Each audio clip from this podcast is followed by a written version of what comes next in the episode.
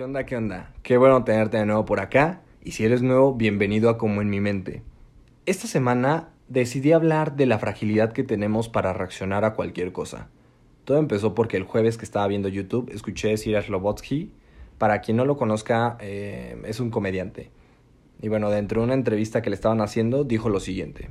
Ya la gente saca de contexto cosas de una manera tan absurda, tan exagerada y tan ridícula que no puedes dejar. O sea, si empiezas a hacerles caso a estos güeyes, pues rato vamos a estar haciendo chistes de qué pedo con las botellas de agua y va a llegar alguien a decir, no mames, ¿sabes el plástico que se utiliza para las botellas de agua? Es como, güey, ya tu madre ya. y ya acabando de ver eso, me dije a mí mismo, mí mismo, es cierto, en la actualidad cualquier chiste es ofensa. Piénsalo. Lo que sea que digas va a ofender al de al lado y si no, al del otro lado. Qué absurdo. Y es que todo comienza porque pensamos que lo que creemos somos nosotros. Lo defendemos como si dependiéramos de eso. Nos sentimos atacados si alguien no coincide con nuestra versión de la realidad. Dentro de una plática cerramos nuestra opinión y buscamos escuchar al de enfrente. Pero no para aprender, sino para encontrar algo que no cuadre o embone con lo que sabemos y hemos escuchado. Y también es cierto que hoy en día todos somos moralistas, tenemos opinión de todo. Eso suena muy bien, pero creo que sonaría mejor si opináramos con bases trabajadas por meses, años, o al menos fuéramos sinceros diciendo que, sí, que no conocemos mucho o nada del tema. Pero en lugar de eso, repetimos cosas que leímos en Twitter, en algún artículo de Facebook y cuanta idea más se te ocurra. Las damos como verdades absolutas y comprobadas. Y con esto no quiero que me malentiendas, sé que todos queremos opinar, me queda claro que se tiene que alzar la voz para así ser apoyados. De hecho, gracias a las redes nos damos cuenta de las cosas graves que están sucediendo cerca de nosotros.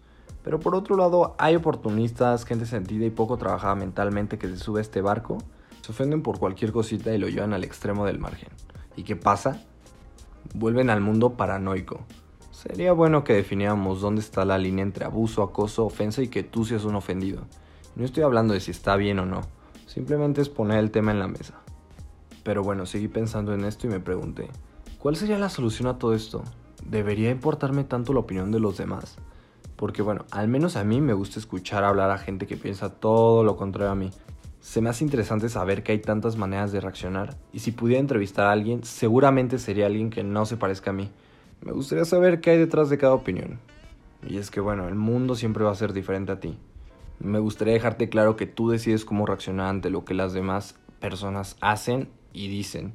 Porque sí, el de enfrente puede sentir y pensar lo que quiera, igual que tú.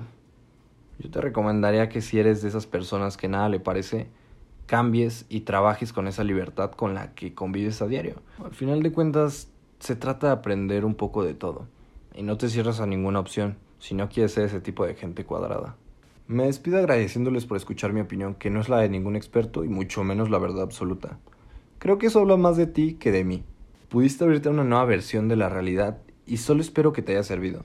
Mi nombre es Alan Iniesta y nos vemos en el próximo podcast.